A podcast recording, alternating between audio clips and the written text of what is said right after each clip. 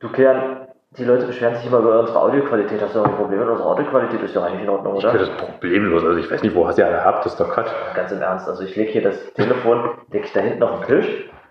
Und wir reden ja laut genug und eigentlich müsste, also Wir sitzen in der anderen Ecke vom Raum. Ich, ich, das ja tadellos. Also tipptopp, tipptopp. Und, und du hast ja durch diesen, durch diesen harten, durch die harten Wände hier rundherum hast du ja noch so ein bisschen Halt. Ich muss sagen, es gibt eigentlich nur noch mehr so Atmosphäre. ein bisschen was nimmt die Couch in der Ecke da hinten raus. ich, finde, ich finde, das sollte, sollten alle Podcasts so machen, es oder? klingt einfach natürlicher. Ja. So wie, so- wie so, wie so Amateur Das ist so der, der, der Klang, den die Fliege an der Wand auch hätte.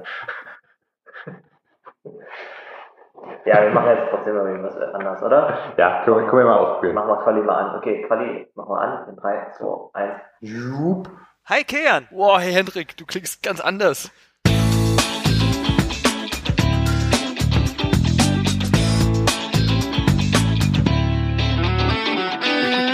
Ja, äh, akronymisierbar Folge 13. 13 sind wir schon.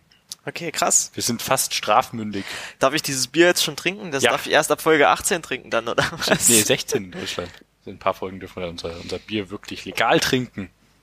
Aber Alkopops darf man erst ab Folge 18 trinken. Aber das eine, was ich tatsächlich jetzt endlich mal laut Alterstechnik machen darf, worauf ich tatsächlich recht stolz bin, also nicht, dass ich irgendwie auf mein Alter stolz sein kann, weil es schreitet ja so oder so voran, wo ich ja nicht viel machen, außer überleben, ist, ich darf jetzt Autos mieten, ohne einen scheiß Aufpreis zu zahlen pro du bist Tag. über extra. 25. Ja, Herzlichen Glückwunsch. Ja, ist ja jetzt auch jetzt schon wieder ein bisschen her, aber trotzdem habe ich letztens erstmalig in Anspruch nehmen können. Du musst ja vorher irgendwie so, ich glaube, als ich das letzte Mal in den USA war und äh, da war ich noch 24, wollte ich ein, habe mir ein Auto gemietet und ich musste, wenn ich fahre, also wenn Ich dachte, man darf ich, überhaupt nicht unter Nee, 25 du darfst schon, aber ich musste für jeden Tag 25 Dollar Aufschlag, Aufschlag zahlen. Alter Fall. Und weil wir das Auto halt zwei Wochen hatten, war das halt schon nicht gerade wenig Geld. Es war total bescheuert. ja, Aber damit das sich, damit sich unter 25-Jährige, die noch kein Auto haben, nicht einfach mal eins mieten und dann irgendwie einen Scheiß bauen. oder Ich, was? ich weiß nicht. die Versicherung ist wahrscheinlich teurer. Die. Versicherung ist wahrscheinlich teurer. Ja, Deswegen, du- das, das keine wird dann einfach an den Kunden weitergeleitet oder sowas. Ist es das? Äh, Ich keine Ahnung. Ähm, Meine lustigste äh, Story mit einer Autovermietung war mal meine Schwester, die äh, mit Freunden nach Rotterdam zu Silvester fahren wollte. Schneesturmwetter vor ein paar Jahren. Und äh, sie haben hatten halt bei, bei Sixt äh, sich ein Auto gemietet, kleinstmögliche, billigstmögliche, so ein VW Polo wollten sie haben, zu viert. Ähm, haben das Ding gemietet, sind hingefahren, die bei Sixt, ja, wir haben gerade so ein bisschen Schneesturm, ein paar Probleme, unsere Autos herzukriegen. Ähm, deswegen haben wir jetzt leider kein VW Polo oder vergleichbares Auto für euch. Ihr, wir haben hier diese S-Klasse für schön. das Ding war irgendwie mehr als der 100.000 Economy Class ist leider kein Platz mehr frei, möchte ich nach da vorne. war irgendwie mehr als 100.000 Euro wert. Und meine Schwester ist, also ich, ich möchte jetzt nicht meine Schwester als naiven Menschen verkaufen, aber so, ja nee, Versicherung dafür will ich auch nicht bezahlen.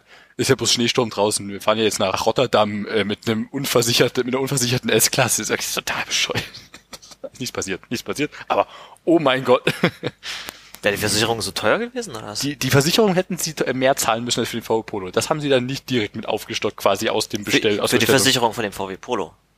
Also die, die haben nicht die Versicherung von dem VW Polo bekommen für die S-Klasse, sondern eine andere. Ich, die Details kenne ich jetzt leider Ja, nicht dass oder die nicht mehr. überhaupt unversichert ein Auto rausgeben. Aber na gut, okay, du musst Also ja im Zweifelsfall also zahlen. im, ne? im, im, also die, das ist nicht ohne Versicherung, aber halt die, die, die Mindeststufe, das was, was damit dabei ist, wo du dann halt eine richtig krasse Selbstbeteiligung hast. Oh Mann. Von, von sehr viel Geld. das ist echt bitter hätte enden können. Bei Schneesturmwetter fährst du quer durch Deutschland, äh, nicht sogar nach Deutschland, sogar quer durch Europa. Geil. Ja, okay. Nee, cool. Geil. Warum nicht? Tja, die vier Feinde der deutschen Autovermietung. Frühling, Sommer, Herbst und Winter. Das ist nicht hier die Deutsche Bahn, die davon betroffen ist. Auch mit. Ja, auch mit. Ja. Und bist du gut reingerutscht ins neue Jahr? Klar. Du auch? Ja, ich habe total entspannt gefeiert. Schön. Ich habe ja, ich, hab, ich wohne ja relativ ähm, relativ weit oben in Dresden und habe dann auch noch eine Dachwohnung und habe dann einfach irgendwie Kuppel drüber drüben gehabt und wir haben Bier getrunken und dann noch im Fenster geguckt. Ja, finde ich auch ganz schön. Haben wir nicht anders gemacht dieses Jahr. Wir sind, äh, äh, waren zu viert, äh, haben Raclette gegessen und äh, niemand ist vor, vor die Tür gegangen.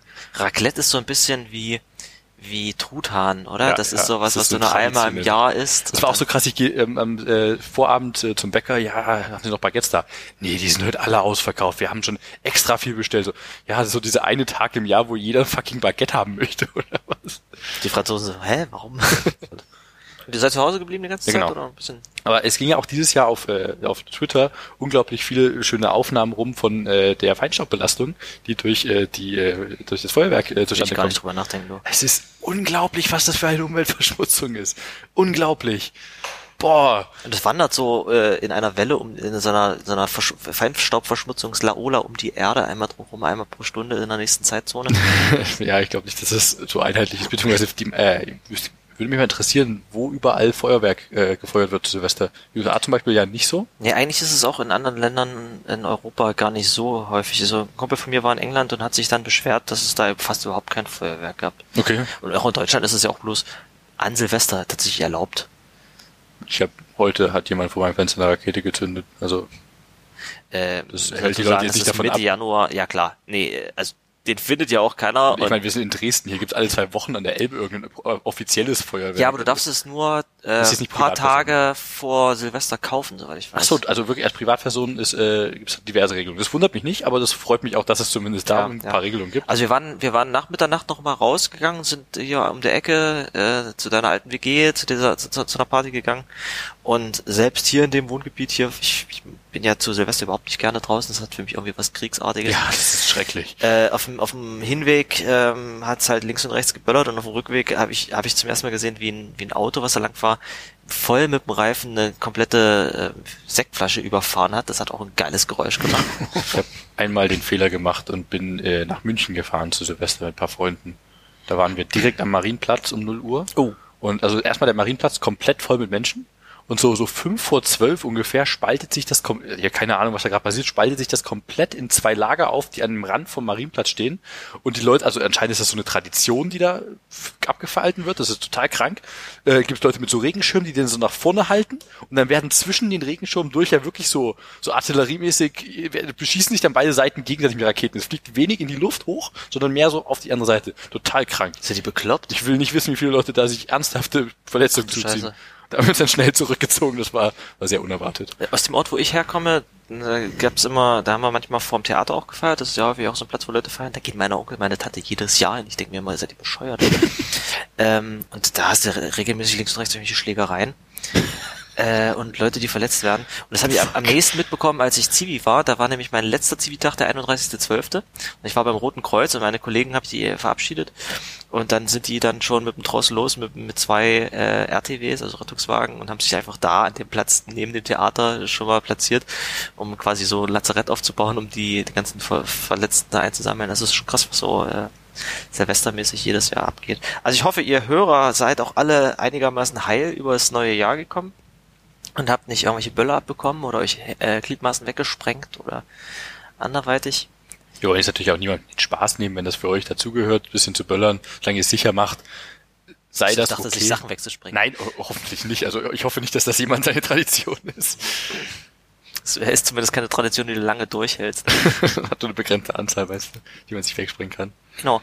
Ähm, und ansonsten habe ich noch, ist noch meine klassische Tradition, dass ich mich äh, zu Silvester mit Leuten austausche, die nicht auf dem Kongress waren und mir von denen erzählen lasse, was es alles für coole Talks gab, die ich alle nicht mitbekommen habe, weil ich auf dem Kongress war und die Talks deswegen nicht gucken konnte.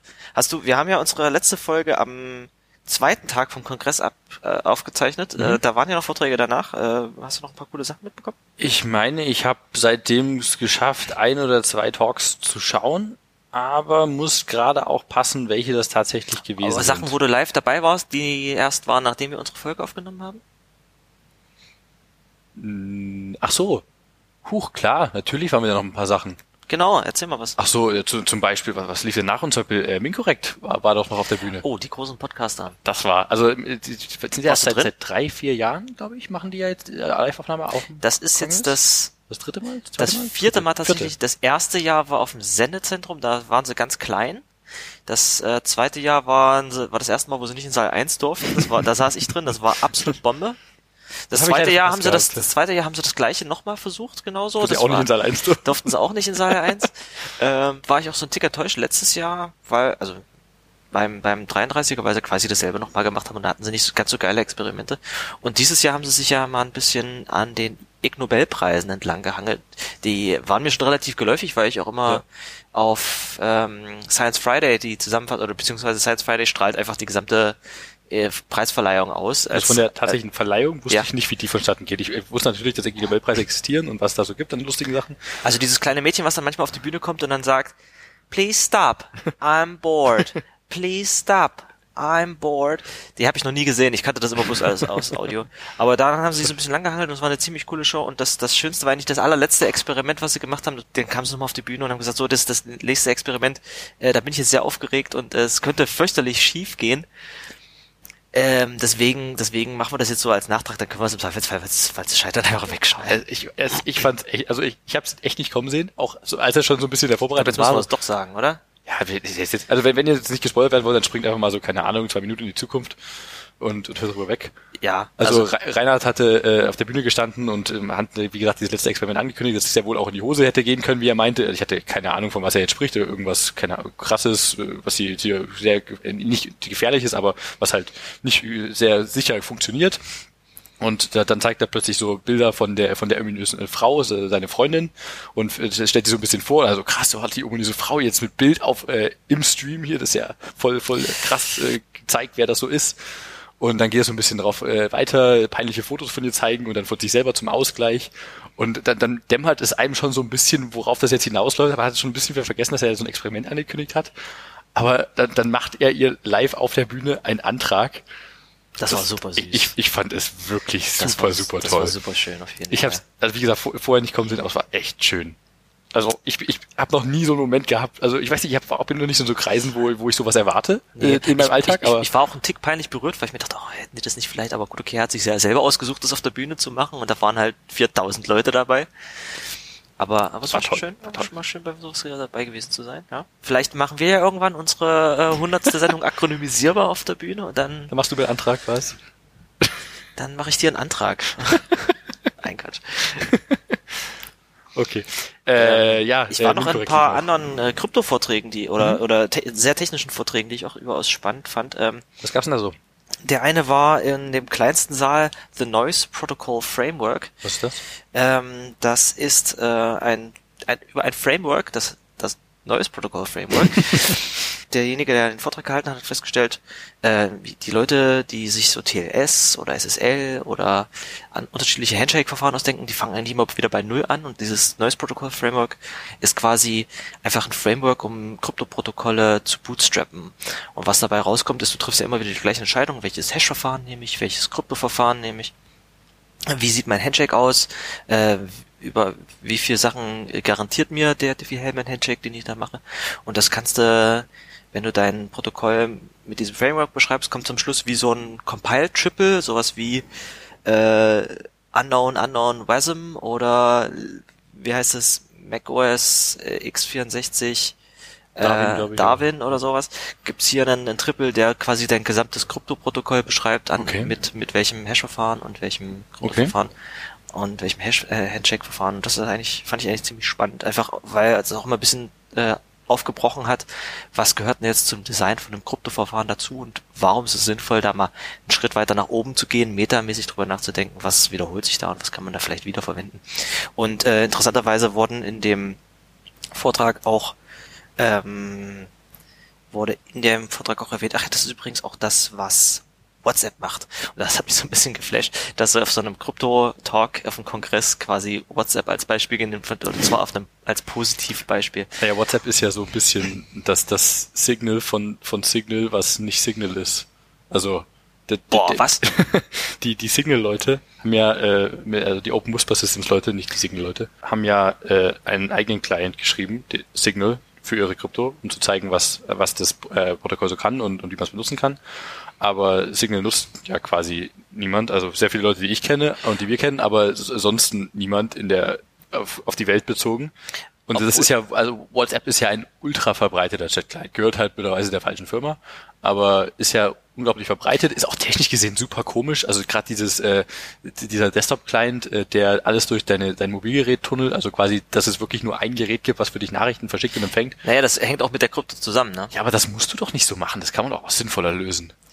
Du musst quasi rückwirkend auf die ganzen Nachrichten nicht, zugreifen. wie- Du machst einen Krypto-Channel mit dem, mit deinem Telefon auf, und dann spricht der Desktop-Client nur mit dem Telefon, äh, der, also der Web-Client, soweit ich weiß, ohne über den Server zu gehen, direkt mit dem Ja, genau. Telefon. Aber so, so macht das, äh, Und auf die Art und Weise kompromittierst du halt deine Krypto nicht, wenn du nochmal so eine Webanwendung zur Verfügung stellst. das, ja, also okay, so kannst du es machen, das sehe ich ein, aber so musst du es ja nicht machen. Wire zum Beispiel nutzt doch auch dieses selbe Protokoll und hat ja, bei Wire hast du dann, wenn du einen Client nachträglich hinzufügst, siehst du, aus Privacy-Gründen können wir dir die Nachrichten Kannst du aber- rückwirkend so und so weit nicht mehr Ja, aber anzeigen. du kannst doch trotzdem dann den Rekeying von deinem mobilen Client anfordern, dass der einfach die ganze, äh, äh, die ganze History nochmal neu keyt mit dem Key von dem Desktop Also wir sehen auch hier Evolution von, wahrscheinlich bräuchte man mal ein Meta-Framework für, wie baue ich einen Krypto-Messenger mit den ganzen Sachen, die, also einer Checkliste, die man aufbauen müsste. Aber wir reden schon wieder über Messenger.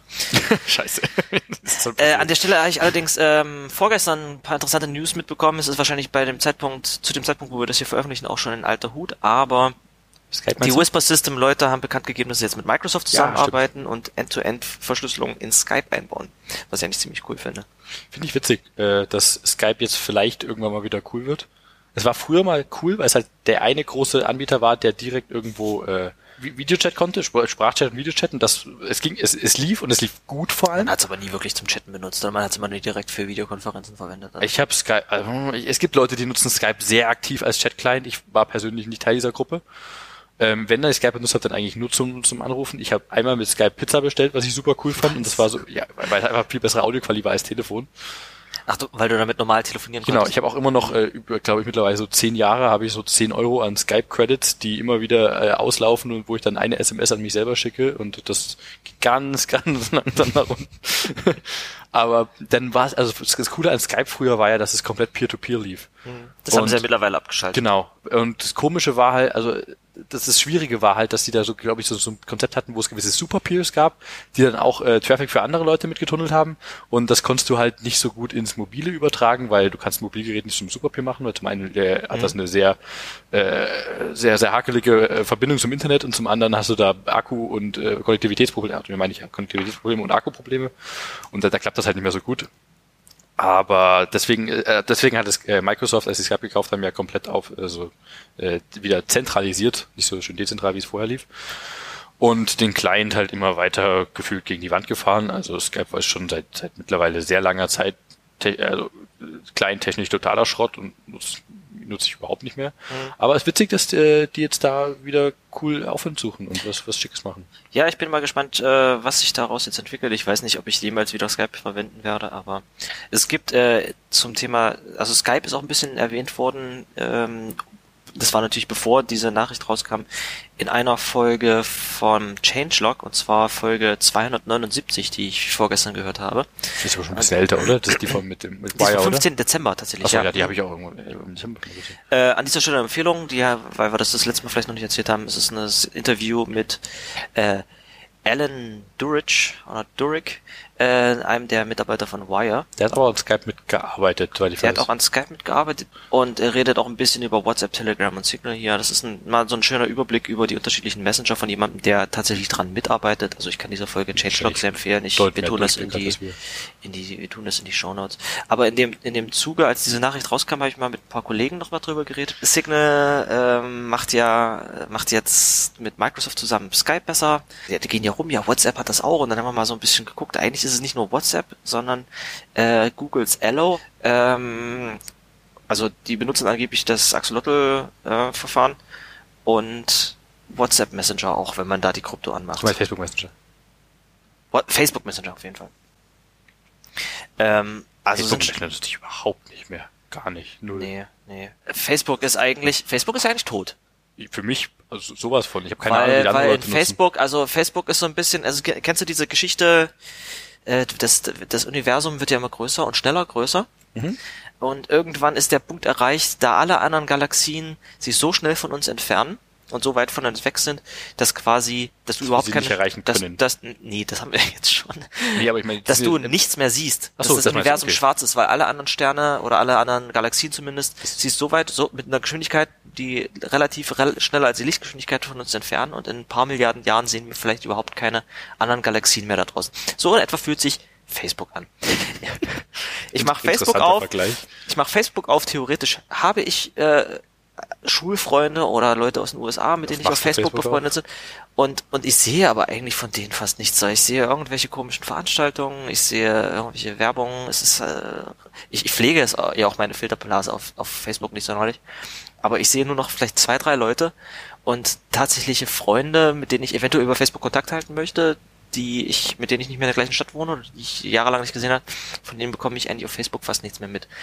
Und die, die Aussage von Zuckerberg war jetzt, wir würden gerne den, die Timeline wieder ein bisschen tweaken, dass du weniger von irgendwelchen Medienhäusern mitbekommst und mehr von deinen eigentlichen Freunden, weil Leute ja offenbar mit ihren Freunden kommunizieren wollen und nicht äh, sich, sich Fake News von, von äh, irgendwelchen Verlagen auf Facebook äh, ziehen wollen. Das ist natürlich äh, spannend. Also ich glaube, es ist, es ist ein ganzes Stück zu spät, aber Ja, das sowieso, aber wie wollen die damit Geld machen? Das geht doch quasi gegen alles, wofür die eigentlich stehen.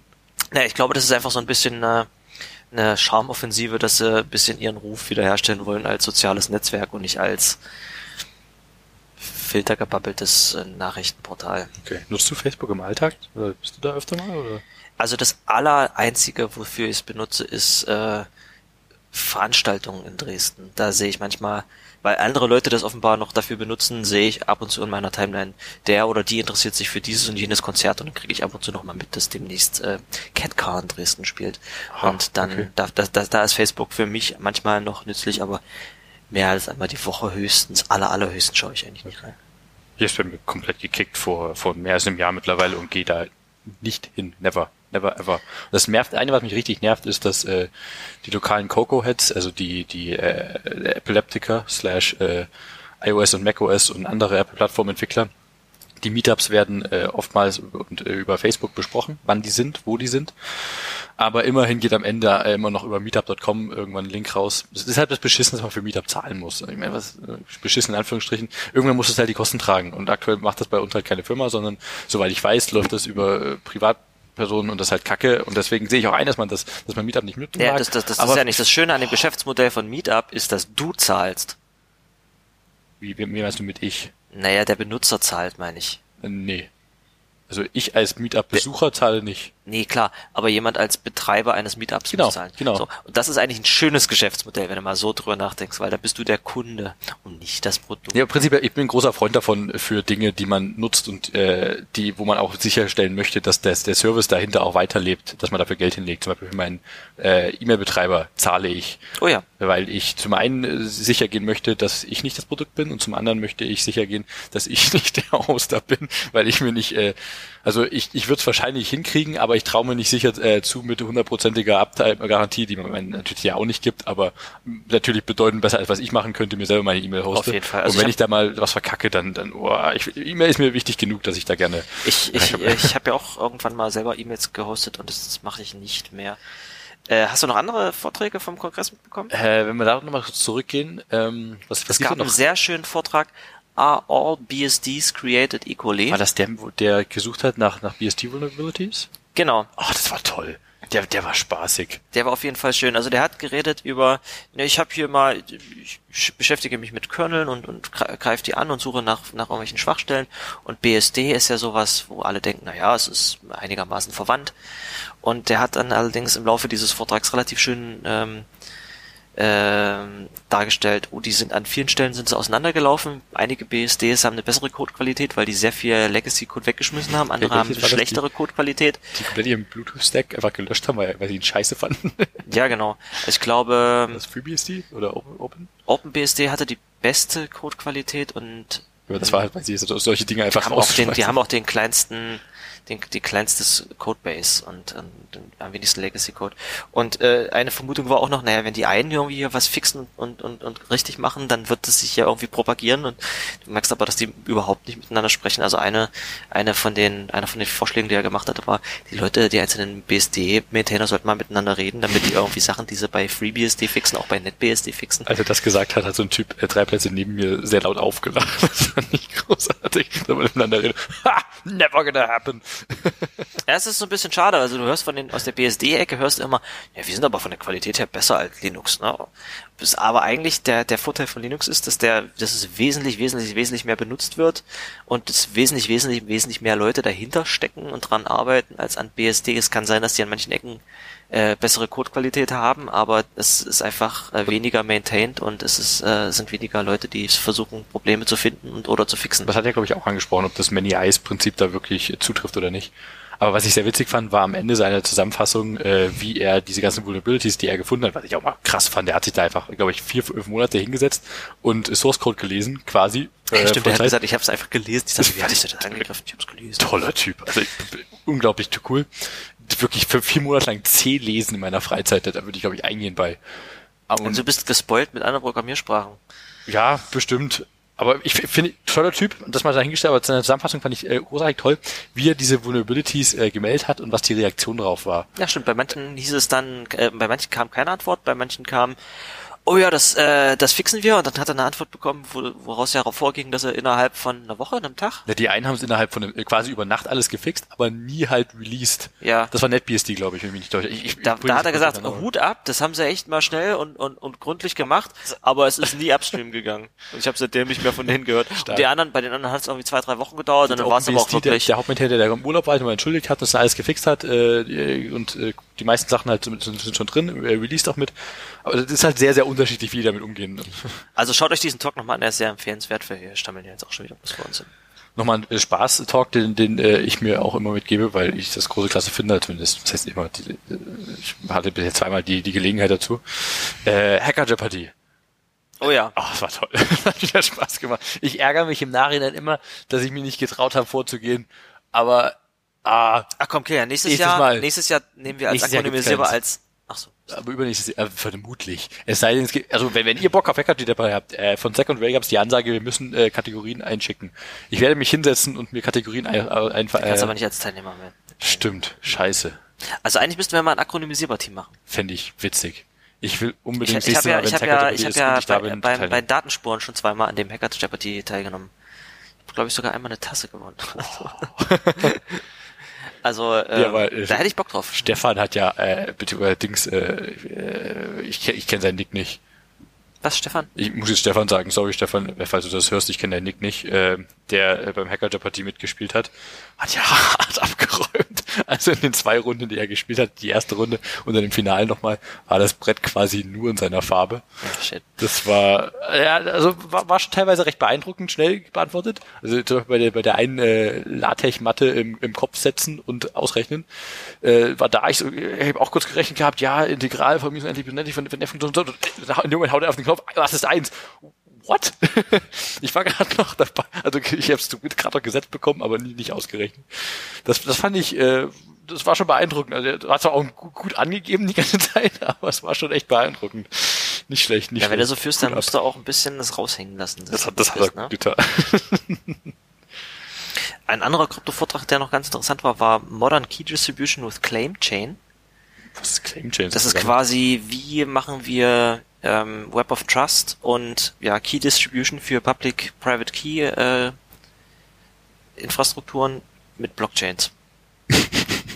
Was an und für sich Okay, sinnvoll ist. Interessant. Immer, immer wenn ich das, das höre, ich, ich weiß, mein Bullshit-Bingo geht dann direkt im Kopf auf. Oh, hast- aber ich, ich brauche dann einen, ich, äh, ich brauche einen Moment, bevor ich denk, mir denken kann, ah ja, vielleicht ist doch was dran, erklär mal bitte weiter. Sonst habe ich so einen riesigen Bullshit-Stempel im Kopf, der da. Hast du von Kodak Coin gehört? What the fuck, Kodak, die Kameramacher haben.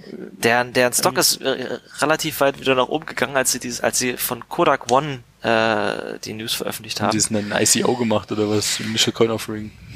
Und ich hab's ehrlich gesagt nicht wirklich verstanden, aber Kodak bietet jetzt eine eigene Cryptocurrency Warum? für, Fotogra für Photographers an.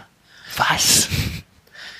Wir packen es mal in die Show Notes. Ich habe es mir nicht durchgelesen, aber ich fand's, äh, wo, wo, wo, wenn bei euch auch schon das Bullshit Bingo Pling macht im Kopf, wenn ihr Blockchain hört, dann schaut euch doch mal bitte Kodak One die Blockchain Crypto, Warum? Cryptocurrency von Kodak an. Was tun die? Okay, nee. Es gibt so oder so noch äh, sehr viele tolle Congress Talks. Ich habe mir eine Liste gemacht, an allen, die ich noch schauen möchte. Die sind noch sehr viele unabgehakte dabei.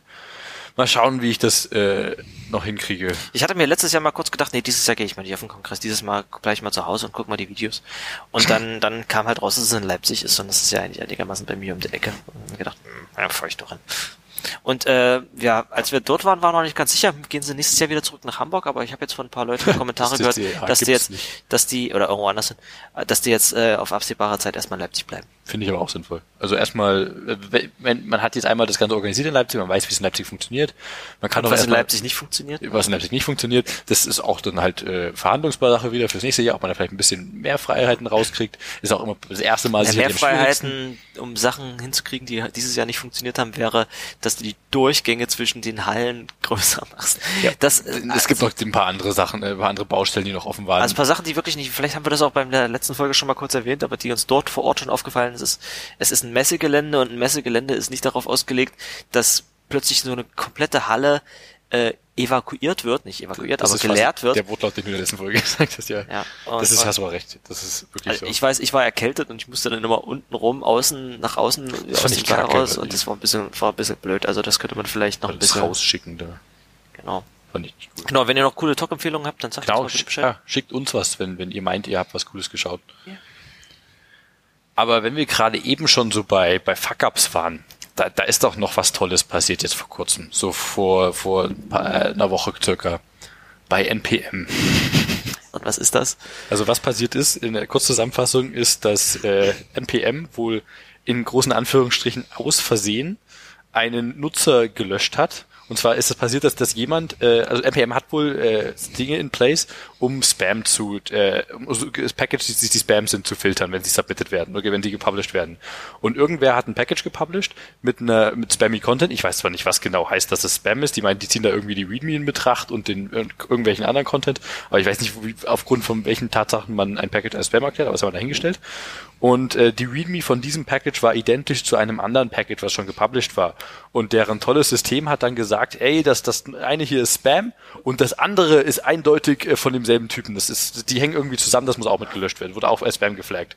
Und ein NPM-Mitarbeiter, der anscheinend diese Queue durchgegangen ist, hat einfach äh, prompt beide gelöscht und diesen anderen Account einfach mal aus Versehen entfernt, inklusive aller 100 noch was gepublishten Packages in diesem Account. Ich dachte, das war, das war händisch jemand aus. So wie ich das vorhin in dem Postmortem gelesen habe, war das händisch. Und äh, angeblich ist es ihnen selber äh, 60 Sekunden später schon wieder aufgefallen. Was aber weil trotzdem, plötzlich ganz viel CI-rot wurde. also das waren wohl bei, bei dem Account waren wohl Packages, die, die sehr verbreitet waren, die irgendwo natürlich in der NPM-Welt, die sonst wo Subdependencies im Ebene 70 bei anderen Packages mit drin hängen, das ist ja in, bei, bei in der Node-Welt nichts Neues. Und da, da hat wohl sehr viel schiefgegangen und äh, ähm, die haben dann halt da auch dran gearbeitet, die händisch wieder äh, reinzuholen, zurückzuholen, aus der äh, äh, quasi die, die Flags in der Datenbank wieder zu ändern, dass die halt nicht mehr gelöscht sind. Ähm, das Witzige war aber vor allem, dass Leute das mitbekommen hatten, dass die, die Packages weg waren und es direkt ausgenutzt haben und Packages mit denselben Namen äh, und anderem Content neu gepublished haben. Wie Also, zum Teufel kann sowas möglich sein? Ja, also äh, auf Hacker News wurde dann auch diskutiert, ähm, weil, weil in dem ersten Blogpost hatten sie geschrieben, äh, das wurde alles noch ein bisschen erschwert, weil wohlmeinende Participants versucht haben, die gelöschten Pakete einfach selber wieder zu publishen. Was ja geht, ich meine, das hat ja jeder hat eine Kopie davon und wenn du siehst, oh, es ist nicht mehr auf npm.js, dann, dann pushe ich es einfach selber mal hoch. Ähm, was, was natürlich ein Riesenproblem ist, dass das überhaupt geht. Aber wenn sie offenbar den kompletten Nutzer gelöscht haben, dann konnten sie auch nicht feststellen, dass sie das jemals gehabt haben. Und dann, Ja, die das haben wahrscheinlich der Mechanismus hat dann gesagt, oh, das ist komplett neu, dann Nee, die, kannst du die haben das ja noch, die muss ja bloß in der Datenbank die Flags wieder zurücksetzen, dass es gelöscht war, haben sie gesagt. Also die, die, die konnten schon noch sehen, dass alles da war. Aber Dann der, haben sie wirklich ein Problem. Deren System, dass das einfach das hinnimmt. Vor allem, dass du Packages, also die haben ja schon mal diese, diese Left-Pad-Geschichte gehabt, wo jemand selber seine Packages gelöscht hat und damit ein riesen äh, Problem verursacht hat, weil das Package halt auch hart äh, benutzt wurde überall mit drin. Ähm, und damals haben sie halt dann äh, die Möglichkeit, äh, die Möglichkeit genommen, dass man, nachdem ein Package 24 Stunden gepublished wurde, das löschen darf. Die ersten 24 Stunden darf man es auch löschen, selbst, aber nach den ersten 24 Stunden ist es quasi für immer da. Und man muss halt, wenn man es äh, entfernt haben möchte, den NPM-Support anschreiben und dann mit einem, äh, von einem Menschen das bearbeiten lassen, der das dann in, in den meisten Fällen einfach deprecated, weil ich dann davon mal ausgehe, dass es dann ähnlich wie bei, bei Cargo, wenn ein gejanktes pa äh, Paket ist, dass es halt noch gelistet ist, aber du kannst nicht mehr drauf die dependen oder so, sondern nur die, die schon bereits drauf Du dependen. kannst es nur noch runterladen, wenn es bereits in deiner Log-Datei steht. kann ich die eigentlich per Hand bearbeiten? Wahrscheinlich. ja. Also, äh, also ich meine, Ander, klar kann ich anderweitig kannst du dem, anderweitig kannst du dem Package Manager oder dem der Registry auch nicht beweisen, dass du es schon mal du könntest länger zumindest für schon mal drin hast. Pub äh, Packages, die auch in der Registry liegen, sagen, hey, da ist schon Das mal auf jeden Fall. mit, äh, Cargo Tommel Das gepublished auf jeden Fall, aber wenn Manifest es, gepublished wenn er, wenn das, wenn das zum ersten Mal in die, in die Logfile schreibt, dann sagt er dir, ähm, das ist gejankt. Das ist ja nicht. auch valide. Also okay, wenn man es umgehen kann, meinetwegen, wenn man händisch die Workfile umschreibt, das macht, das macht ja keine niemand, das wäre ja doof, aber du kannst das natürlich machen, aber da musst du schon bedeutend, sagen wir mal, Gewalt reinstecken, um den Muss um es schon aktiv was selber bewusst falsch machen. Ja, auf jeden Fall. Genau, also du kannst nicht einfach sowas falsch machen. Aber zumindest hat der NPM, wie gesagt, damals äh, diese, diese Möglichkeit genommen, dass man selber Packages löschen darf, äh, was ich auch absolut richtig finde. Du willst ja auch irgendwo eine gewisse Reproducibility haben, du, du dich darauf dependen kannst, dass ein Package vorhanden ist, wenn es einmal vorhanden war und nicht einfach morgen dann weg ist und dann dein Projekt nicht mehr bauen kannst. Was auch normal so, so ein riesigen Clusterfuck an sich ist, dass man überhaupt äh, heute Software entwickelt, die darauf dependet, dass das im Internet irgendwo Daten liegen und die für den Bildprozess reingezogen Und, werden. und bauen heißt ja auch jedes Mal, das ist, das wird jedes Mal getriggert, wenn irgendwo ein CI-Bild losläuft und ähm, wenn du deine, deine Seite neu deployst, nicht nur dann, aber also wir haben, wir haben bei uns mal ähm, ausgerechnet, was passiert, wenn wir unser, unser äh, eines Hauptrepo bauen, dann geht in der CI für einen Bildjob, den ich als, als einzelner Entwickler trigger, gehen für N Targets diverse, also mehrere Linux-Distributionen, ein paar Mac-Konfigurationen, Debug und äh, Release und Windows, Debug und Release und noch ein paar andere Testkonfigurationen, geht einzelne Bildjobs los. Und bei denen läuft dann jedes Mal am Anfang für diverse Unterprojekte, die auch nochmal Package.json enthalten, dann so ein Install-Step los. Und äh, das, das sind dann mehrere hundert Install-Steps mit wahrscheinlich dann halt mehreren zig Unterpaketen eventuell, die dann auf, erstmal auf unsere interne Registry äh, schlagen. Ah, okay, das schon- das ist schon mal äh, gut. Wenn du- jede Firma, die sowas hat, hat erstmal eine interne Sollte. Registry, sollte eine interne Registry haben und äh, das erstmal selber spiegeln. Und die hat allerdings damit auch schon C zu tun. Äh, das, das skaliert natürlich schon ganz schön breit, weil du das um mehrere Faktoren multiplizierst. Also ein Bildjob äh, baut mehrere Targets und ein Target enthält schon mehrere Unterpakete und diese Unterpakete haben eventuell redundant die gleichen Pakete oder unterschiedliche Pakete sind immer wieder runterladen. Das ist, du, du dost quasi deine eigene Registry mit jedem einzelnen Bildjob. Aber, aber nochmal zurück zu NPM. Und zwar das, das Hauptproblem war ja auch, dass Leute, die mit dem ganzen Problem eigentlich nichts zu tun hatten, dann versucht haben, wohlmeinend eigene Pakete, die sie weder benutzen wollten, selber wieder zu publishen, was natürlich ein Riesenproblem ist, dass sie es eigentlich nicht machen dürften.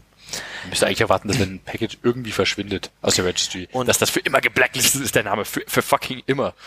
Fucking immer. Aber, aber ich meine, NPM hat ja schon länger ein Problem, äh, zumindest prominenten Problem. Andere Package haben das ja teilweise auch, aber NPM hat ja sehr prominenten Problem mit Leuten, die halt Packages publishen, die zum Beispiel deine Endphase alle irgendwo hinschicken zu irgendeinem Service. Ich meine, die haben fünf Stunden gebraucht, um das zu fixen. Das ist erstmal nicht schlecht, das ist beeindruckend schnell respondet. Nur ein bisschen traurig, dass es überhaupt zu sowas gekommen ist. Vor allem, dass das Spam-System halt Pakete von einem anderen User einfach flaggt. Das ist eindeutig broken, das System. Ja, das ist einfach so ein inhärentes Problem von NPM, dass es aus was erwachsen ist, was eine kleine Convenience für paar, drei Entwickler hätte sein sollen und dann zu so einem großen Infrastruktur-Backbone für einen Riesenteil der Entwickler-Community geworden ist. Das stimmt Wo wohl. es eigentlich andere Paketmanager gibt, die dafür viel eher geeignet gewesen wären als NPM selber und ähm, jetzt ist es halt so, dass alle NPM und auch das NPM-Backend nutzen und äh, dann immer mal wieder solche Sachen passieren. Muss Aber schon- bei schon anderen spaßig Paket- sein, dort zu arbeiten. Hm? Ich muss schon echt spaßig sein, dort zu arbeiten. Das ist zumindest abenteuerlich. Aber hab- so ein paar Sachen in diesem, äh, in diesem äh, äh, Postmortem von, von dem äh, Issue, von der Sache, stören mich echt ein bisschen. Zum Beispiel, dass sie halt äh, oben sagen, dass das ja gar kein Security-Issue ist, sondern ein Operations-Issue. Hallo? Geht's noch? Leute haben Pub äh, äh, Packages gepublished äh, unter demselben Namen, die äh, fremde Bildprozesse einfach mit reingezogen haben. Und da war Ja, es ist ein generelles Security-Issue an und für sich, weil die Pakete ja auch nicht wirklich signiert ja, sind. man hat also halt selbst kein, kein. Trust-System in, in NPM Eben überhaupt. eigentlich bräuchte man eine Blockchain für Paketen. Wo kommt es da die Blockchain? nee, Trust bei Dependency Managern ist echt was, was man, da gab's, da hat, oh, oh, gut für was für die Shownotes. Da hatte der, der Vincent erst einen Link rumgeschickt. Der Vincent von Hello Swift? Der Win, Hallo Swift, äh, ja. Hallo Vincent. der hatte äh, ein, das war im aus dem äh, Rust-Diskurs. Ähm, das war ein Link von, äh, ich dachte mir, der heißt Man is Earth, aber anscheinend ist ja Manish äh, Earth oder so. Ja, der heißt, äh, das, das mit dem Earth habe ich auch noch nicht verstanden, aber Manish ist so einer von den äh, Manish, relativ, ähm, ja, relativ influential Entwicklern in der Rust-Community. Der hatte auf äh, internals.rustlang.org äh, in dem Diskurs äh, einen äh, äh, Post ge gepostet mit dem Titel äh, Solving Great Trust, wo er sehr ausführlich darauf eingeht, was man so mal angehen müsste und äh, wie man possibly äh, Trust Issues äh, lösen könnte oder zumindest einen guten Ansatz dafür gelöst. Ähm, da können wir in Zukunft irgendwann drauf eingehen. Wir packen mal den, den Link auf jeden Fall mit in die Show Notes rein. Da kann ich gleich noch eine andere Podcast-Empfehlung machen. Es gibt ja diesen Podcast The Manifest, den ich vielleicht auch schon, oder den wir vielleicht schon ein, zwei Mal erwähnt haben, wo es eigentlich nur um Paketmanager geht die ganze Zeit. Also fast wie akronymisierbar, bloß nicht auf Deutsch. Ähm, und da gab's eine Folge, und zwar war das Folge 7, The Update Framework. Und da ging es auch darum, wie man Trust in äh, Paketmanagern herbeiführt. Und ähm, Oh, ich muss meine Aussage von vorhin revidieren. Äh, Dependency Manager, es gibt welche, die, die ziehen das sehr wohl schon in Betracht. Gerade äh, nämlich an die Folge mit Maven da zum Beispiel. Die war, die, die machen schon sehr, sehr viel, was das angeht. Aber es ist nicht sehr weit verbreitet in der Dependency Manager Welt, äh, Trust Issues mit, mit anzugehen. Dem, ja, also wenn, wenn so eine Linux-Distro jemand angreift, dann war und es kommt ein, kommt Chartcode in ein signiertes Paket, dann hast du entweder dein, dein GPG-System erfolgreich angegriffen oder jemand hat bewusst aus dieser, äh, aus dieser Gruppe der auserwählten Veröffentlich äh, Maintainer, hat, dann hat einer von diesen Leuten was veröffentlicht. Aber es, dass irgendjemand irgendwas nach NPM.js schiebt, ist nun ein ganz anderes Kaliber. Oh Mann, NPM. Immer wieder witzig. Die Notwelt. Wir nennen das ein bisschen, wir machen das ein bisschen jetzt zu einer eigenen Kategorie. Diese Woche in NPM Fuck-Ups. nee, das ist gemein. Also, die, die machen ja auch schon einen echt guten Job. Das muss man denen ja auch hingeben. Die, die haben, ein, die arbeiten auf einer massiven Scale und die stellen schon echt solides Fall. Projekt hin aber es kommt halt immer wieder was Witziges bei rum. Und das ist halt auch immer wieder traurig. Aber es ist, ich meine, es ist auch nicht falsch, wenn solche äh, Fuck-Ups, ich nenne die jetzt liebevoll Fuck-Ups, also nicht Fuck-Ups im Sinne von you guys fucked up, sondern bei euch ist was Witziges passiert. Ähm, das ist ja schön, wenn sowas passiert, damit auch andere Package Manager oder Dependency Manager eben drauf äh, sehen können, oh, sowas, so, sowas kann tatsächlich passieren, vielleicht sollten wir sowas auch mit äh, direkt mit äh, einplanen und äh, so, solche Probleme mit äh, betrachten zumindest. Und nicht, oh, wenn es passiert, dann, dann, dann schauen wir drauf, sondern lass was gleich von Anfang an mit, mit, mit, äh, mit einbeziehen. Ja, aber trotzdem merkt man doch, äh, gerade wenn man sich The Manifest anhört, äh, das ist übrigens ein Podcast, bei dem ich erst relativ spät gemerkt habe, dass es zwei Moderatoren sind. Das habe ich letztens auch gemeint, ja, ich, ich, die halt, die klingen exakt identisch, die ja. beiden. Ähm, da merkt man doch auch, dass äh, viele Features, die sinnvoll bei dem einen Paketmanager sind, bei dem anderen gar nicht in Frage kommen. Also die scheinen genauso wie die BSD-Distros ähm, nicht wirklich dolle vom anderen abzugucken. Also man merkt, wenn man sich, wenn man sich Jan anguckt, die haben, das ist ja bloß ein Client, die haben bei sich äh, auf der Startseite geschrieben Prior Art und dann zitieren sie andere äh, Paketmanager, mit, mit denen sie sich oder an denen sie sich orientiert haben. Aber Features, die in Maven drin sind, die nicht in NPM drin sind, das müsste eigentlich nicht sein, weil NPM irgendwie zehn Jahre später erfunden wurde. Prinzipiell kann man auch da äh, viel miteinander reden und kommunizieren. Ist halt immer das Problem, Leute, die, also wenig Leute, die äh, JavaScript schreiben, sind halt irgendwo in der Java-Welt angesiedelt auch mit oder waren es mal und äh, haben Maven genutzt und äh, wissen, wie das System läuft und was es da so für Pitfalls gibt. Die Leute gehen halt äh, selten wissenschaftlich vor. Man sagt nicht, okay, ich erfinde jetzt mal sowas und ich schaue mal, was gab's denn schon und was machen die denn und worauf muss ich denn so achten, sondern die meisten hacken halt erstmal drauf los und haben dann noch ein paar Tagen was, was läuft und denken sich so, ich habe jetzt eigentlich alles bedacht. Und so macht man halt die gleichen Fehler immer und immer wieder. Ja. Hast du übrigens gesehen, äh, dass es ein neues SourceForge gibt? Ja, ich find's witzig, dass sie jetzt äh, einen kompletten neuen Relaunch machen, weil ihr, ihr Image ist ja immer noch im Keller. Das, das Image von SourceForge ist so ziemlich im Arsch. Wie war das? Die haben vor ein paar Jahren äh, wurde SourceForge verkauft an jemanden, der das zur massiven Malware-Schleuder gemacht hat. Und das ist von wieder auch ein paar Jahre her, dass es dann wieder verkauft wurde an jemanden, der versucht, das Projekt seitdem zu retten. Und aber mit dem Image nicht klarkommt, was diese Malware-Schleuder-Leute halt damit gemacht haben. Also das ist mir auch persönlich auf die Füße gefallen, muss ich sagen. Ich hab's, ich, ich habe selber nie mit SourceForge auf die Art und Weise gearbeitet, dass ich da selber Code verwaltet habe mit. Selber nicht, nee. Äh, Ähm, allerdings oder- war das die Quelle, wo ich zum Beispiel immer FileZilla runtergeladen habe. Und wenn ich dann Leuten, zum Beispiel Mitbewohnern von mir, damit wir im Haus uns mal ein bisschen was an Musik hin und her schieben können, äh, dann erzählt habe, dann installiere doch mal FileZilla und hier geh einfach auf sf.net slash FileZilla und zieh dir das runter und plötzlich kriegen die dann irgendwelche, irgendwelche Toolbars installiert und irgendwelche Werbung installiert. Da denke ich mir, wie kann das sein? Und dann merkst du erstmal, ah fuck. Also das Problem von SourceForge, SourceForge war mal sowas, was GitHub heute ist, allerdings nicht so nicht so schick und mit SVN. Und ähm, So, so kann man es beschreiben. und, ähm, was es allerdings, was es allerdings wesentlich mehr macht, äh, was GitHub glaube ich nicht so richtig macht, ist, dass du dort einfach deine Installer auch hostest. Ja, du kannst ja GitHub Releases äh, mit Binaries vollspicken. Ich sehe das aber nicht, dass Das so sehe ich sehr, sehr oft. Ja? Sehr, sehr oft. Aber was, was für mich den SourceForge Unterschied gemacht hat, ist, dass SourceForge dir noch äh, dir direkt die Möglichkeit gegeben hat, auch dynamischen äh, Web-Content zu hosten. Du konntest dein, dein Support-Forum mit auf SourceForge, äh, SourceForge schmeißen und solche Dinge. Das, das, was GitHub halt überhaupt nicht macht. Was auch vielleicht gar nicht mal so falsch ist, dass GitHub das nicht macht. Aber das war halt toll an SourceForge und dafür haben es auch viele Leute genutzt. Und das finde ich auch immer, immer noch ein cooles Feature, dass es wahr war, aber So. Ähm, wir gehen ein paar Jahre in die Zukunft. Kein Mensch mehr vertraut SourceForge, weil SourceForge ganz viel Malware und eigentlich Adware ausgeliefert hat. Das heißt, die haben von den Installern von Open Source Projekten äh, nachträglich die Installer von Open Source Projekten gepatcht, damit die Werbung mit installieren. was super, super eklig ist. Und äh, jetzt gab es vor ein paar Tagen eine Anmeldung äh, oder eine Bekanntgabe äh, Introducing the New SourceForge. Und äh, diese Webseite sieht auch komplett neu aus. Das heißt, sie sieht vielleicht komplett neu aus. Ich war ein paar Jahre auf der Seite. nicht Sieht tatsächlich anders aus, ja. Und ja, ich, ich lese auf Hacker News auch immer wieder, die machen schon lange, nicht, also die arbeiten schon lange dran, keine Malware mehr zu publishen äh, oder Malware Adware reinzupatchen, sonst viel. Aber äh, man traut der Plattform halt einfach nicht mehr. Nee, also es ist eigentlich ein verbranntes, verbranntes Ding. Aber ist doch schön, wenn sie dran festhalten, das weiter behalten wollen. Oh, we've also created a GitHub importer tool that will import uh, your GitHub project to SourceForge and sync your GitHub project file release uh, releases on SourceForge so you can take advantage of the strength of both platforms. Witzig.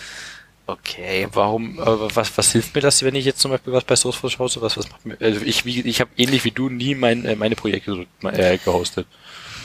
Gibt es dafür irgendeinen Grund? Ist das mehr so eine, fühlt es sich mehr nach einer Produktseite an, wo ein fetter Download-Button hier ist? Ja, also die Charakteristik von SourceForge gegenüber GitHub war schon immer mehr, dass es äh, versteckt, dass du dort deine Software entwickelst, sondern eher halt eine Plattform bietet, um deine Software dort zu vermarkten und zu verteilen und eine, eine, ein Frontend für die Kunden deiner Software zu verwenden, äh, anzubieten, als äh, ein Frontend für die Entwickler deiner Software.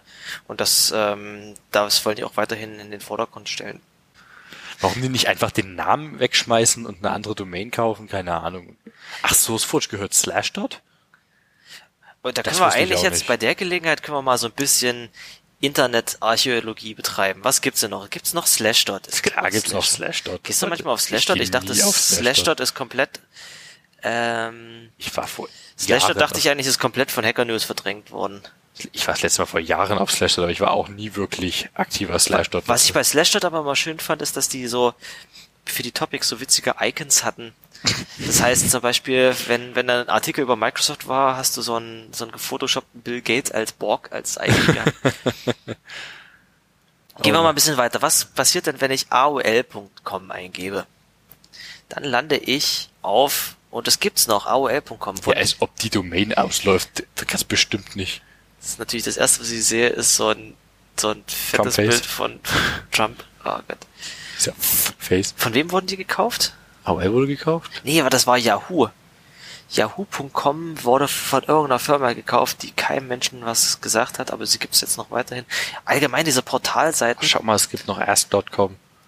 Das war die Suchmaschine, die ich als erstes benutzt habe. Bis ich Google entdeckt habe.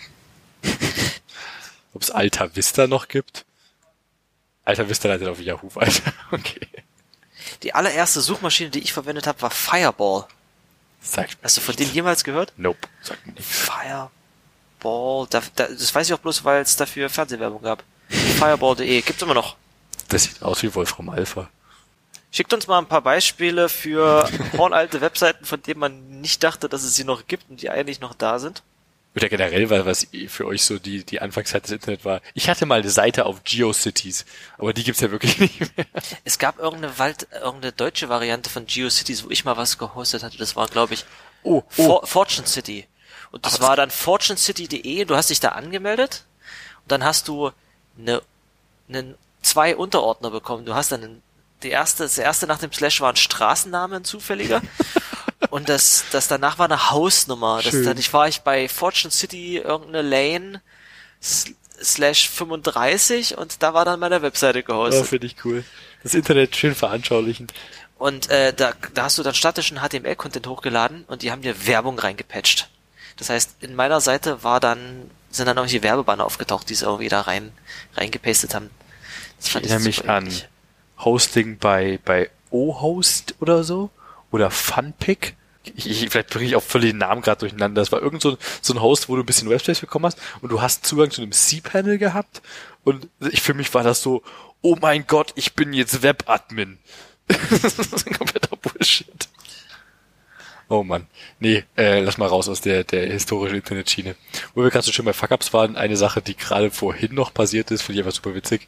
Äh, man hat ja dieses äh, Emergency Alert System über SMS, äh, ist eine, äh, so ein verbreitetes äh, Methode, um, um Emergency Alerts zu verschicken. Ich, Das gibt's bei uns aber nicht, oder? ich meine, das gibt's auch im nicht US-amerikanischen Raum, aber ich vielleicht auch nicht. Auf Also jeden Fall kurze Zusammenfassung, in den USA kann dir die Regierung SMS auf dein Telefon schicken, um dich über irgendwelche Notstände zu informieren. die werden halt von äh, vielen modernen Betrieb, äh, mobilen Betriebssystemen auch direkt als Emergency Alerts gehighlightet und nicht einfach als eine SMS von einer unbekannten Nummer oder so.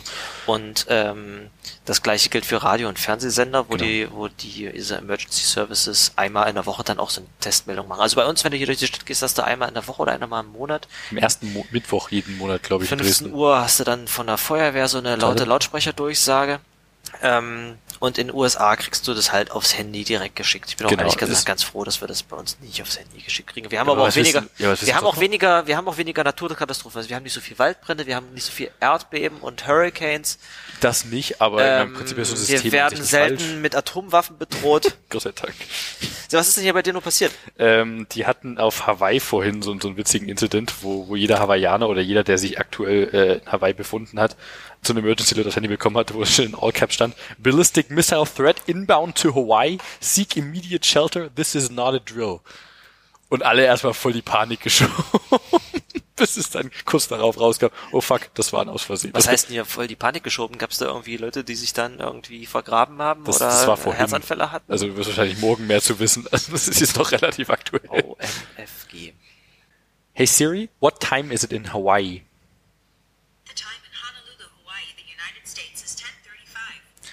Da wissen wir es, äh, das war vor zwei Stunden aktuell. 1035, bei uns ist es jetzt übrigens 2135, das heißt, die sind uns doch elf Stunden, ja doch. Aber elf, ich hätte nicht gedacht, dass es nur elf Stunden sind. Das heißt ja, dass es von der Ostküste bis nach Hawaii bis drei Stunden Unterschied macht. Zwei. Drei. Zwei. Zwei, noch weniger. Ist ja nicht, ich meine, Zeitzonen sind jetzt nicht einfach nur so 100 Meter. Das ist schon, also ich, ich meine, Zeitzonengrenzen sind auch recht arbiträr Ja, irgendwo aber- gesetzt, aber Hawaii ist mitten im Pazifischen Ozean. ist nicht Das ist schon ein ganzes Stück weg von der weit weg, Westküste. ja. Also Trotzdem äh, super witzig und oh, der, der, der, der Post wurde erweitert seit vorhin, wo wir das äh, gelesen haben. Der, auch der Screenshot hier ist schon neu. das finde ich, find ich schön. sollten jetzt mal langsam wieder einen Anfang finden. Wollen wir jetzt äh, weiter darüber reden? Oder? Nee, nee. Äh, war einfach ein witziger weiterer Fuck-Up. Okay. Einen anderen Fuck-Up haben wir aber noch. Möchtest du mir was zu Intel erzählen? Oh ja, auf jeden Fall. Und zwar wurden jetzt in den letzten Wochen zwei Attacken bekannt gegeben, äh, die natürlich äh, innerhalb von wenigen Stunden auch wunderschöne Icons hatten. Und das findet man alles. Ein guter Angriff braucht einen guten Na äh, gute Vulnerability braucht einen guten Namen und ein Logo. Genau. Das machst du und das sind zwei Vulnerabilities, die mehrere Angriffsvektoren zulassen. Ähm, einer ist gefährlicher, der andere ist weiter verwendbar. Der eine heißt Meltdown und der andere heißt Spectre. Ähm, ich bin an der Stelle kein großer Betriebssystemexperte oder Kernel-Experte oder Prozessorexperte an der Stelle, was es angeht. Ähm, vielleicht wisst ihr darüber auch bereits schon mehr als wir. Allerdings äh, handelt es sich hierbei um, ähm, um grundlegende Designprobleme moderner Architekturen, moderner Prozessorarchitekturen, was heißt moderner Prozessorarchitekturen? Alle Prozessorarchitekturen seit etwa 1995, die so spekulative Ausführungen unterstützen, um damit die Performance zu erhöhen. Und zwar, was die machen, ist, dass die Cache innerhalb des Prozessors spekulativ schon mal ähm, auffüllen, selbst wenn der, der Speicher, auf den du zugreifen möchtest, von dir als Benutzerprozess gar nicht ähm, zugegriffen werden kann und das erlaubt dann über Zugriffszeiten äh, festzustellen, welcher Speicher in diesen Cache geladen wurde und dadurch entweder als unprivilegierter Benutzerprozess Kernelspeicher auszulesen mhm. oder im Fall von Spectre ähm, von anderen Profe äh, von anderen Prozessen Speicher auszulesen. Ähm, die genauen die genauen Papers, die das beschreiben, waren eine ganze Weile unter Embargo. Die Fehler sind schon vor einigen Monaten von unterschiedlichen Gruppen festgestellt und an Intel gemerkt. 2016. Bitte? Im Juni 2016. Ähm, und Intel hat gesagt, bitte wartet damit mal noch eine Runde, damit wir das auch fixen können, bevor wir das bekannt geben. Das Problem ist, wenn du so ein Paper schreibst, musst du natürlich auch ein Proof of Concept dazu tun. Und den Proof of Concept kannst du natürlich ohne weiteres relativ schnell dann für tatsächliche Angriffe verwenden. Deswegen sollte es möglichst schon gefixt sein, sobald du diese Veröffentlichung wirklich public machst. Das Problem ist, äh, Intel kann da nicht viel fixen. Also ein bisschen was haben die wohl gemacht äh, an Mitigation, aber vor allem müssen das auf äh, bei der Sache kann Intel da halt nur durch durch neue Chips nachbessern, durch neues Chipdesign. Also ein paar Sachen können sie, die Mitigations sehen so aus. Du kannst eine, eine relativ weite Palette von Chips durch äh, Microcode-Patches mhm. ähm, fixen, dass diese, dass zum Beispiel Caches re regelmäßig äh, gelöscht werden, wenn du in den Kernel eintrittst, oder indem du ähm, es gibt zum Beispiel auch Fixes für Compiler, die dann Code ausspucken, der ähm, diese spekulative Ausführung äh, in die Irre leitet und dementsprechend ähm, es gibt eine wunderschöne Zusammenfassung, wenn ihr fließend Englisch versteht. Äh, eine Folge aktuell tun wir in die Shownotes. Ähm, CPP Cast, da haben sie den Herrn Gottbold, der diesen Compiler Explorer auch baut, einfach mal eine Stunde zum Thema Meltdown und Spectre reden lassen. Das war sehr aufschlussreich, den musste ich mir auch, glaube ich, zweimal anhören, bis ich es vollständig verstanden habe. Die tatsächlichen Angriffe sind allerdings nicht wirklich so schwerwiegend wie die Konsequenzen, die dadurch eintreten, dass man die Systeme dagegen härtet. Es wird nämlich, je nachdem, welchen Fix auf welcher Plattform ähm, man vornimmt, äh, wird davon ausgegangen, dass zwischen zwei und 30 Prozent CPU-Performance dabei auf der Strecke bleiben. Das heißt, unsere Systeme werden, gerade sehr viele Cloud-Systeme, äh, ja, viele Cloud-Anbieter haben natürlich Angst, dass Leute, die in ihrer Cloud äh, Code ausführen, aus den Hypervisern ausbrechen können und müssen deswegen alles patchen. Und äh, diese Systeme werden alle massiv langsamer werden. Das muss hart ins Geld gehen. Also so richtig bei, bei, bei Amazon oder bei, bei Microsoft Azure oder bei Googles äh, Cloud-Dingens da. Eigentlich bei jedem Webservice. Das, das, also, aber gerade der, der finanzielle Aspekt muss da, das wird schon spaßig. Also, ich, also gibt es jetzt auch schon so eine Class Action Lawsuit gegen Intel, habe ich gesehen. Ach so? Da, da wurde wohl schon irgendwas aufgefahren, aber das, das, das aua. Aber äh, für mich das, das schönste Detail an dieser ganzen Meltdown Spectre Geschichte, also Meltdown betrifft ja in erster Linie erstmal nur die Intel-Prozessoren und Spectre ja quasi alle, mehr oder weniger. Ähm, Fast alle, ja. Es gibt immer mal vereinzelte Berichte, dass Raspberry Pis nicht betroffen sind. die haben das so stolz. Die haben auch eine echt gute Zusammenfassung in dem Blog geschrieben von, von äh, Meltdown Spectre. Und am Ende so stolz, ja, wir sind davon nicht betroffen. Ja, das heißt aber, dass ihr einfach scheiß Technik verbaut. War vorher schon so langsam.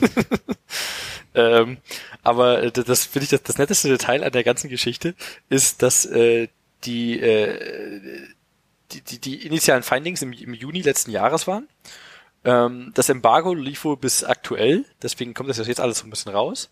Aber im November 2017 hat der CEO von Intel erstmal alle seine Aktien, die er legal verkaufen durfte, verkauft. Das kann doch einfach nicht sein, oder? Also wenn das passiert, dann weißt du, dass irgendwas massiv im Argen ist. Aber das ist doch sowas von Insider Trading. Ich, wie kann das? Also jemand, der, aber ich meine, der, der Typ ist doch sicher auch kein Vollidiot. Das, entweder ist der einfach nur total bekloppt, sowas zu tun, oder ist sich unglaublich sicher, damit durchzukommen. Aber wie und wie kann das sein?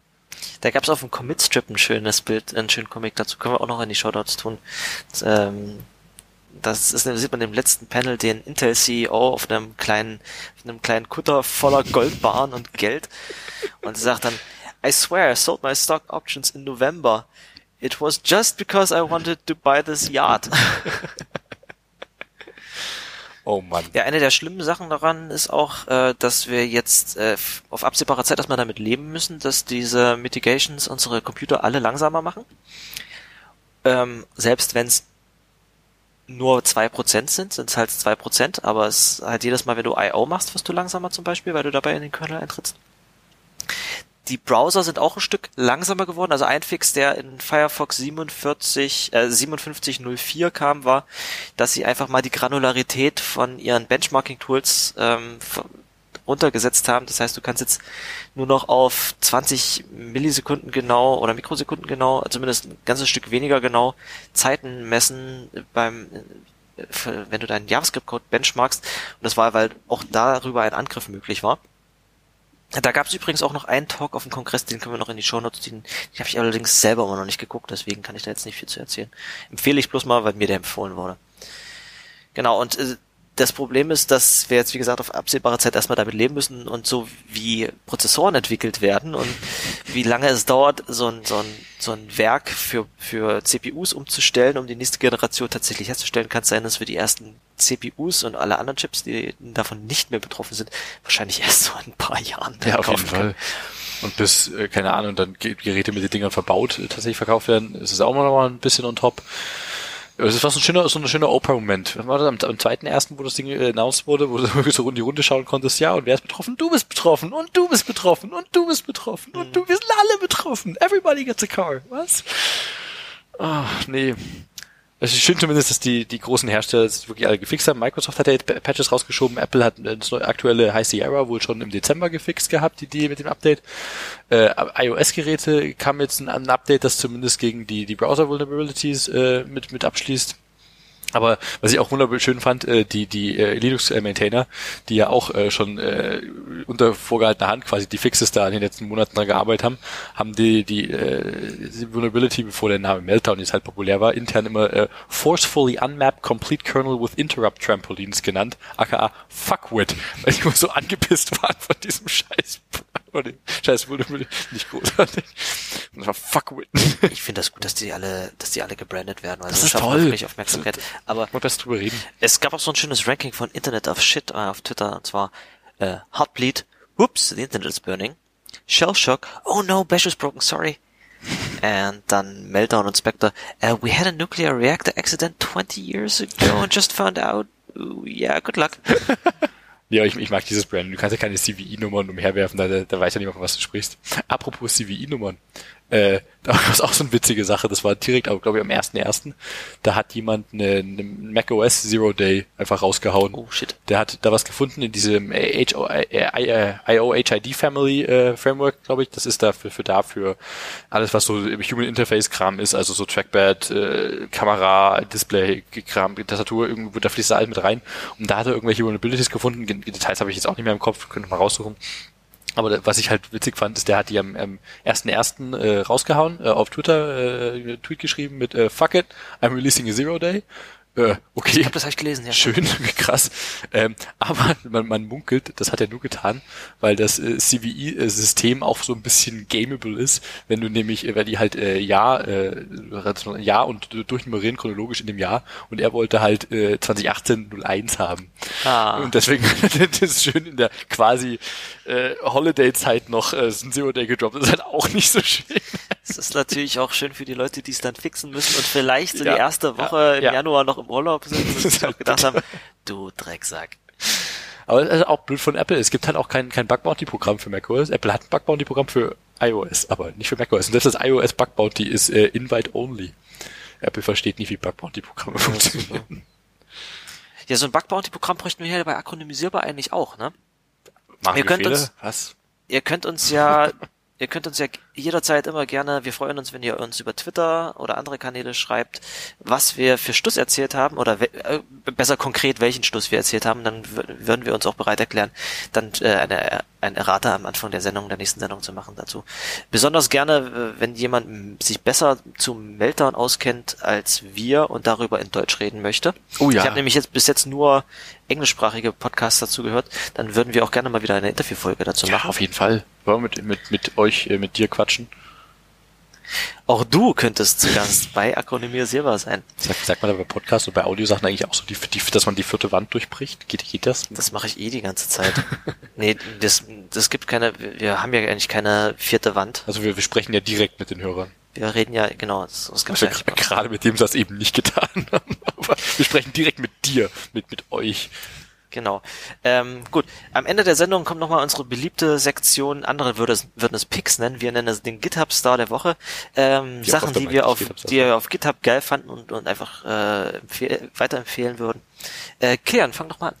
Ich habe ein cooles Projekt entdeckt äh, vom, von Jonas Kolb äh, namens Beak. Beak ist äh, eine Art Make in Swift mach, hat aber den, den coolen Ansatz, dass du einfach ein, quasi ein Swift-Skript schreibst und Beak automatisch die, die Public API davon äh, analysiert und dir alle äh, Sachen, die public sind, direkt als äh, Targets oder äh, zur Hand gibt, die die Documentation dazu mit äh, rausschmeißt und so kannst du zum Beispiel dann äh, über Beak einfach dann diverse äh, Funktionen direkt aufrufen und äh, in Swift äh, quasi ein, ein Make- oder Rake-Ersatz schreiben. Das finde ich ziemlich schick, aber kannst du einfach mal daneben legen. Äh, das, das, das braucht man in Swift, weil es da sowas noch nicht richtig gibt? Oder? Es, es gibt diverse diverse. Es gibt ein witziges Projekt, das heißt Sake statt Make, Sake. also Swift Make. Aber das finde ich nicht so schön. Äh, Beak macht das tatsächlich sehr schick, einfach über die, die Public API Auto äh, direkt ansprechen. Finde ich, finde ich einen netten Ansatz. Macht, hat schön gelöst. Äh, ist schick, super schick. Und äh, nutzt intern auch äh, coole äh, Libraries, wie zum Beispiel die äh, Utility Library aus dem Swift Package Manager, die vor kurzem gepublished wurde, wo viele Dinge drin sind, wie ein Argument Parser, die einfach recht schön ist. Finde ich, finde ich ein tolles Projekt. Sehr schön. Äh, eine Familie an Projekten, die ich empfehlen würde, sind Bloaty McBloatface. Ich liebe dieses Namenskonzept so sehr. Bloaty McBloatface und eine Inkarnation davon Cargo Bloat. Das, das ist ein Tool, was deine, was deine, ja, aber Bloaty McBloatface ist quasi der Vorläufer gewesen, der äh, ist quasi ähm, ein Tool, was deine Binaries scannt und dir anzeigt, welche Codesektionen am meisten Platz verwenden. Das funktioniert, wenn man das über Cargo Bloat äh, macht mit Rust Binaries eigentlich ziemlich gut. Dass du baust quasi dein, deine Library oder deine Binary Release und der zeigt dir zum Schluss an, welche Funktionen oder welche Codesektionen am meisten ähm, in deinem Binary Code produziert haben. Cool. Und das hat, äh, als es rauskam, war das am Anfang noch gar nicht für Libraries selber, da, sondern es ging nur für Binaries. Das hat dann, ich habe dann ein bisschen mitgelesen in den Issues, war dann allerdings relativ schnell auch für, für Libraries möglich, das rauszubringen. Und die schönste Folge war, dass der Maintainer von Clap, diesem Command-Line-Argument-Parser, in Rust gemeint hat, oh, ich habe damit mal rumgespielt und ich habe äh, schon relativ schnell was gefunden, wie ich den Speicherverbrauch von Binaries, die Clap verwenden, um bis zu 300 Kilobyte runterkriege. und ähm, das ist also gerade gerade Clap produziert ja eine ganze Menge Code. Äh, Clap, wie gesagt, du schreibst dann das für das Tool, was ich gebaut habe, schreibst du dann halt 200 Zeilen Funktionsaufruf hin, die einfach bloß deinen Kommandozeilenparser konfigurieren und dann das das ähm, hat er dann auf und das wird in vielen vielen Binaries verwendet, zum Beispiel in RipGrab und äh, er hat gemeint, ja, ich habe das dann mal auf RipGrab geworfen, die neueste Version. Es hat 300 Kilobyte Speicher verwendet. Stark. Und da ist diese, ist die Binary von 4,5 Megabyte auf 4,2 Megabyte. Das ist doch toll. Genau. Wahrscheinlich ziemlich dicke Binary, aber RipGrab ist ja auch ein dickes Ding. Ähm, ist gar nicht mal so. Haben wir schon mal über Binary Sizes geredet? Eigentlich nee, ist es das Thema uns mal aber auf. Das Binary Sizes ist ein tolles Thema. Genau. Also guckt euch Cargo Bloat an. Cool. Äh, was ich noch habe, ist ein Projekt vom äh, Helge. Ich weiß nicht, ob Helge diesen Podcast hört. Falls ja, hi Helge. Ähm, äh, er hat auf jeden Fall die letzte Folge live zumindest mir angehört, äh, unsere Kombi-Folge, äh, unsere Synergie-Folge. Stimmt, wir waren live. Wir waren live, wir hatten einen Stream. Shit. Ja, aber das Projekt von ihm, äh, was ich sehr, sehr cool finde, er hat ja schon mal ein ähnliches gehabt, kann ich gleich am Ende nochmal ganz ansprechen. Äh, das, was jetzt hier ist, ist PL Swift, heißt das ganze Ding. Das ist ein Tool, äh, mit dem, oder eine, du kannst damit äh, äh, Funktionen und Types in Postgres direkt in Swift schreiben.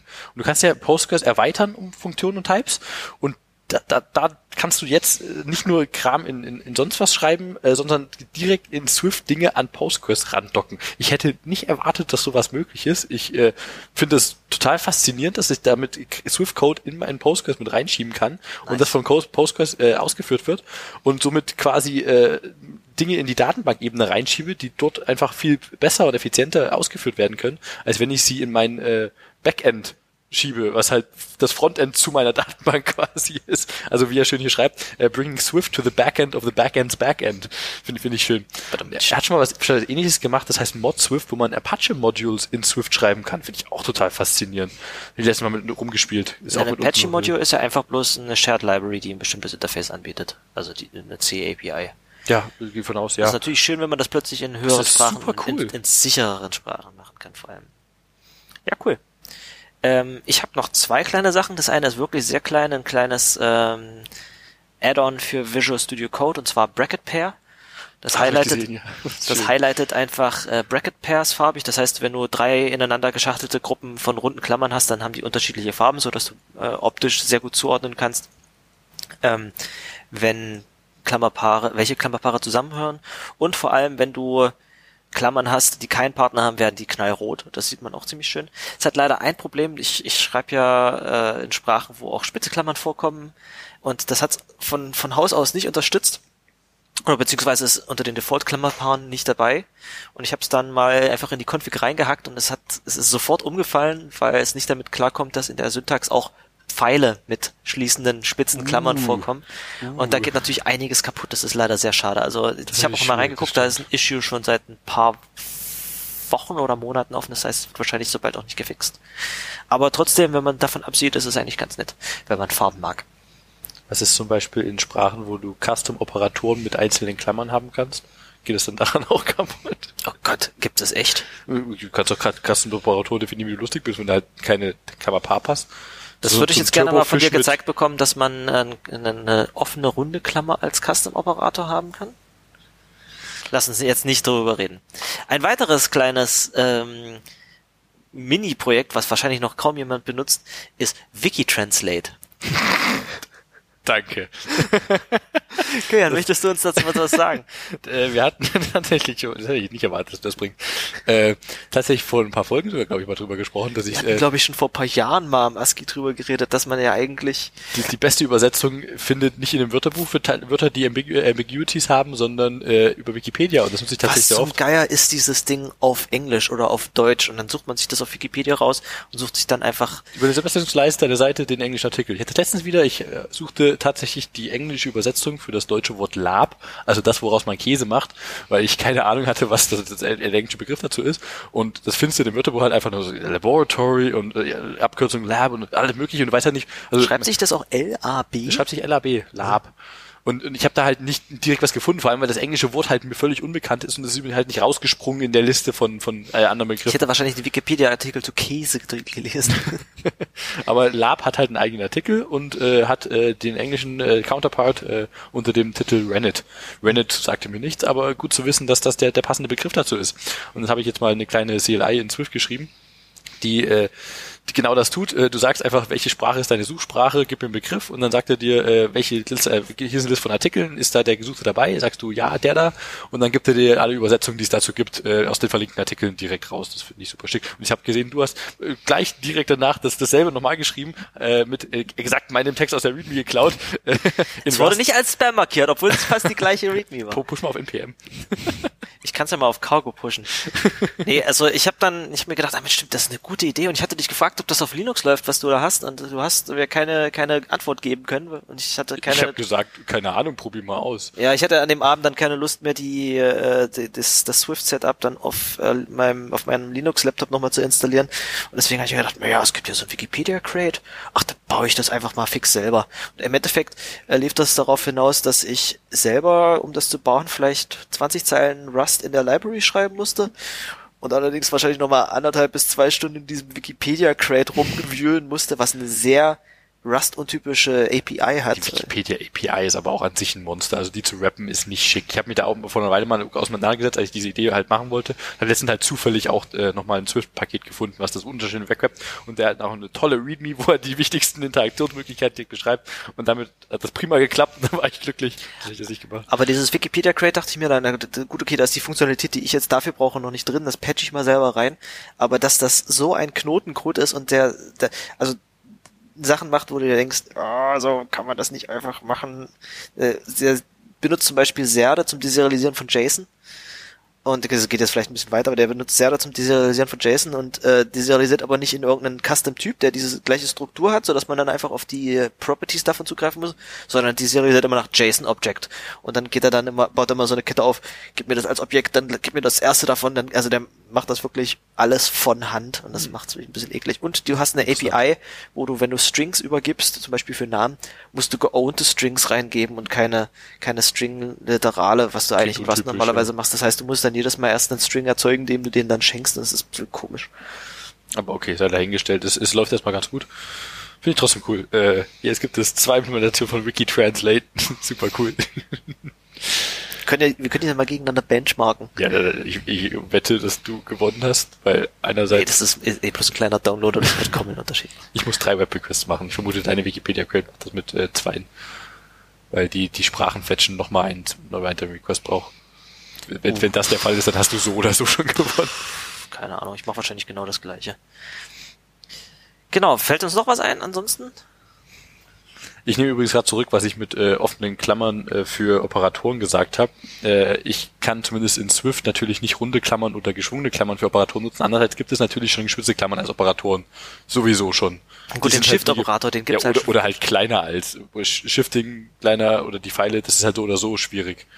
Stimmt, wenn es das gibt, dann müsste es ja eigentlich auch runde Klammern geben, so Soft-Shifting oder so. ah, schön. Mir ist bloß gerade aufgefallen, dass äh, die, die äh, eine runde Klammer so ein bisschen wie das Swift-Logo ausschaut. So eine äh, geschwungene Klammer nach rechts, meine ich. Das so ganz klein bisschen könnte der Swift-Operator sein. Der so, Swift-Operator. Okay, jetzt, jetzt geht's mir auch zu weit. Ja, ja. ja wir werden ja jetzt eh mit unseren Picks quasi durch. Genau. Wenn ihr Vorschläge für coole Gitter-Picks habt, dann schickt uns die doch bitte mal. Ähm, ich würde sagen, damit hätte sich's. Ja, damit hätte sich's mit Folge 13. Akronymisierbar Folge 13. Vielen Dank, dass ihr bis jetzt zugehört habt. Wir wünschen euch noch einen wunderschönen Tag, Morgen, Tag, Abend, Nacht, äh, Spaziergang, äh, Putztag. Äh, Ach, sorry, einmal will ich noch einwerfen. Hast du diesen Tweet gesehen von wegen Oh my god, I asked Google Home how long was left on my timer and it gave me the average life expectancy for women in the United States. Oh, herrlich. Sorry. Ja, lass, lass die Folge zum, zum Ausklang finden. Kommen. Ich glaube, das schneide ich an den Anfang. ja, äh, vielen Dank, äh, dass ihr dabei geblieben seid. Das war Folge 13 akronymisierbar. Äh, wir hören uns hoffentlich bald wieder. Und der nächste Podcast in eurem Catcher beginnt in 3, 2, 1.